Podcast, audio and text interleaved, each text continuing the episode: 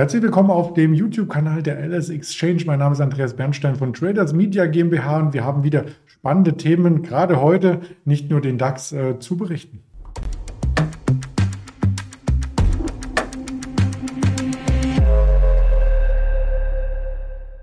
Und wie man hier schon vernehmen kann, das Ganze als Händlerinterview. Ich bin froh bei der Volatilität, ähm, den Patrick hier mal ein paar Minuten loseisen zu können, bevor wir ihn in unseren kleinen Handelssaal reinholen. Noch der Risikohinweis, dass all das, was wir sagen, reine Informationserarbeitung und Beobachtung ist, keine ähm, Handelsempfehlung, keine Anlageberatung. Da holen wir ihn auch schon dazu. Guten Morgen, Patrick. Hallo Andreas, ich grüße dich. Guten Morgen. Ich hatte schon im Vorgespräch gehört von dir, bei euch ist richtig was los im Handelssaal.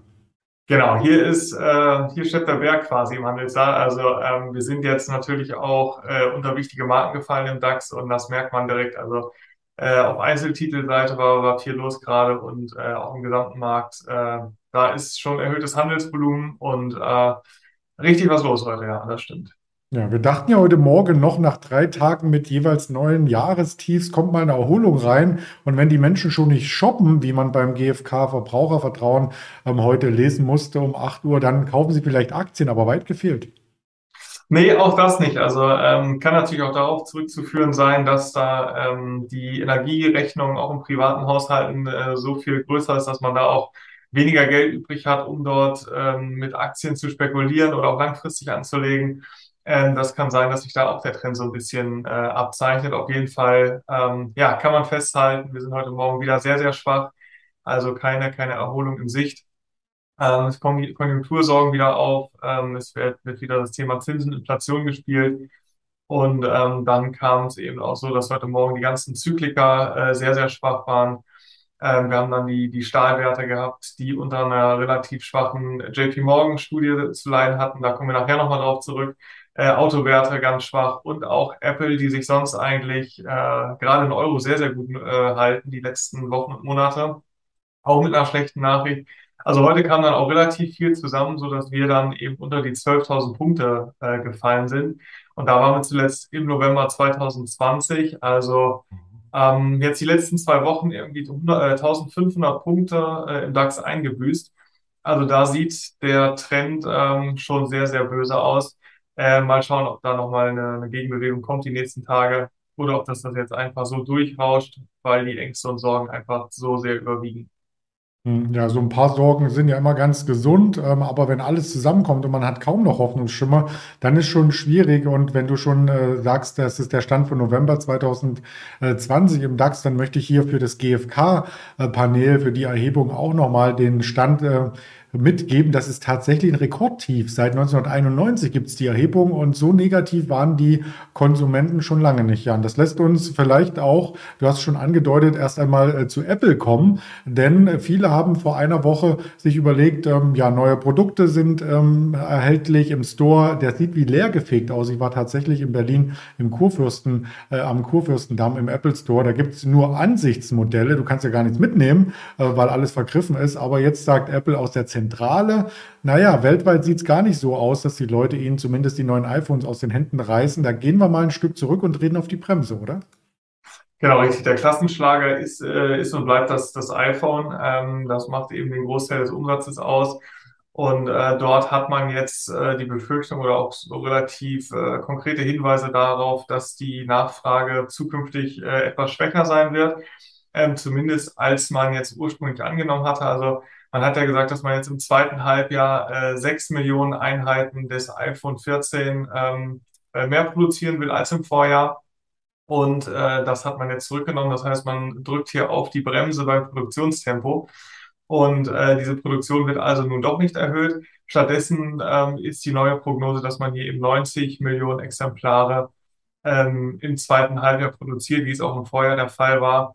Und äh, das ist natürlich eine relativ schlechte Nachricht äh, und drückt ja auch deutlich auf den Kurs. Also vorhin waren wir rausgegangen mit 153,60 Euro, äh, also etwa drei bis vier Prozent schwächer.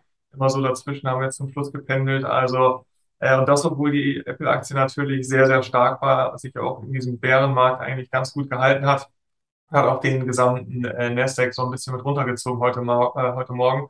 Und natürlich als Schwergewicht auch äh, die amerikanischen Indizes, in denen man dann noch vertreten ist, was sich dann auch direkt auf den DAX mit ausgewirkt hat und wir da jetzt heute Morgen schon wieder so viel schwächer notieren.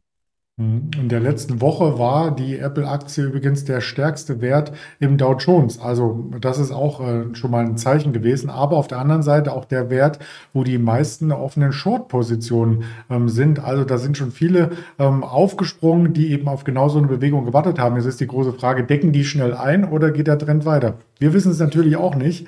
Ähm, wir wissen aber, dass es ähm, in dem Bereich der Kommunikation auch ein paar, ich möchte mal sagen, schwarze Schafe gibt. Es ist immer noch dieser Messenger-Skandal so ein bisschen in unseren Ohren. Der trifft die Deutsche Bank heute erneut hart. Äh, die hat aber auch mit dem Umfeld, was du anfangs andeutetest, aus dem äh, Konjunkturdaten zu kämpfen. Denn wenn viele Unternehmen ihre Kredite nicht zurückzahlen können, ja, dann äh, hat auch eine Bank ein Problem. Und das spiegelt sich hier im Kurs wieder. Die Deutsche Bank ist so stark unter Druck, das müsste ein Jahrestief sein.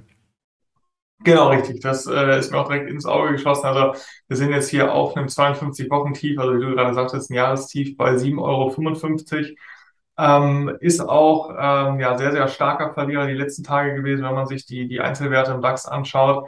Äh, und das, obwohl man eigentlich die Wochen davor so ein bisschen auch ähm, ja, von, von, von dem äh, gestiegenen Zinsniveau so ein bisschen profitiert hat. Also die Finanztitel haben sich da eigentlich noch vergleichsweise gut gehalten jetzt ähm, in den letzten Monaten, in den letzten Wochen im Markt und äh, jetzt überwiegen dann aber auch hier die konjunkturellen Sorgen, dass man dann sagt, äh, auf der einen Seite natürlich, dass die Zinsmargen steigen, also gibt es ein bisschen Rückenwind für die Finanztitel, aber auf der anderen Seite hat man eben dann hier auch äh, die konjunkturellen Sorgen mit Kreditausfällen, was du gerade angesprochen hattest, ähm, wenn dort eben dann wirtschaftlich was in Schieflage gerät, dann ähm, sind die sehr hoch gehebelten Finanzinstitute äh, natürlich immer noch sehr, sehr schnell dabei, ähm, auch äh, rote Zahlen zu schreiben und dann, dass es dann an die Substanz geht im Eigen, äh, Eigenkapital.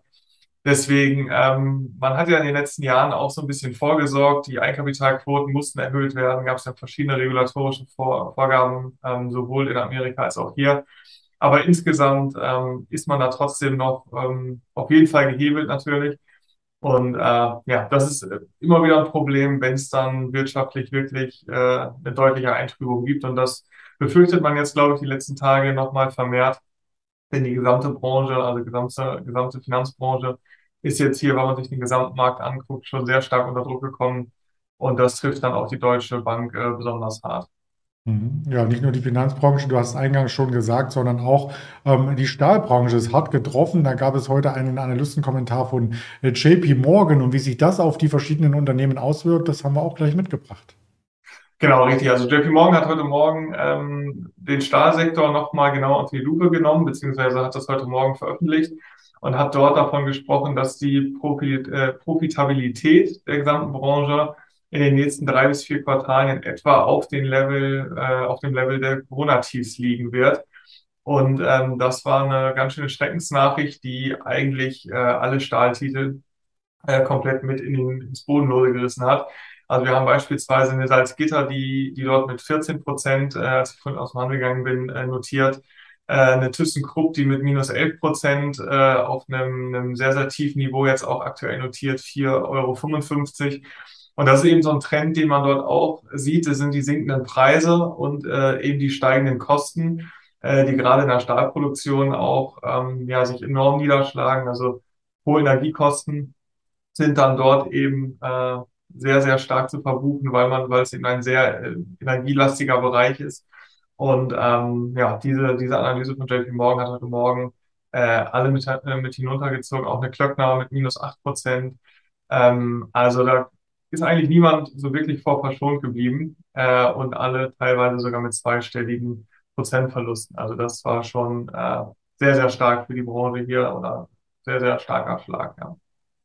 Ja, vielleicht ein kleiner Hoffnungsschimmer, wenn ich das mit einem Auge beobachten darf. Es gab eine News jetzt gerade über die Ticker Bank of England kauft vorübergehend langlaufende britische Anleihen und das hat den DAX jetzt mal nach oben gezogen, ordentlich. Der ist aktuell auf einem Tageshoch, 12.055 Punkte, also wieder über der 12.000 zurück. Es bleibt volatil auf jeden Fall und vielleicht kommen auch noch bei den nächsten News heute, die es im Tagesverlauf zu berichten gibt, weitere Impulse in den Markt rein. Wir haben 14.30 die Großhandelsinventare, die Warenhandel Handelsbilanz aus den USA, die schwebenden Hausverkäufe 16 Uhr und dann noch eine Rede von dem Fettchef Jerome Powell gegen Abend, also bei uns gegen Abend 16.30 Uhr, das ist ja vormittags, sowie den Rohöllagerbestand aus den USA. Das sind noch die Kernpunkte, auf die man im Trading achten sollte und natürlich auch auf die Social-Media-Kanäle, die wir hier mit unterm Video verlinkt haben. In diesem Sinne ganz lieben Dank für deine Expertise, Patrick, und dann schnell zurück an den Handelstisch. Danke dir, Andreas, das werde ich tun. Dann bis die Tage. Bis dann, ciao.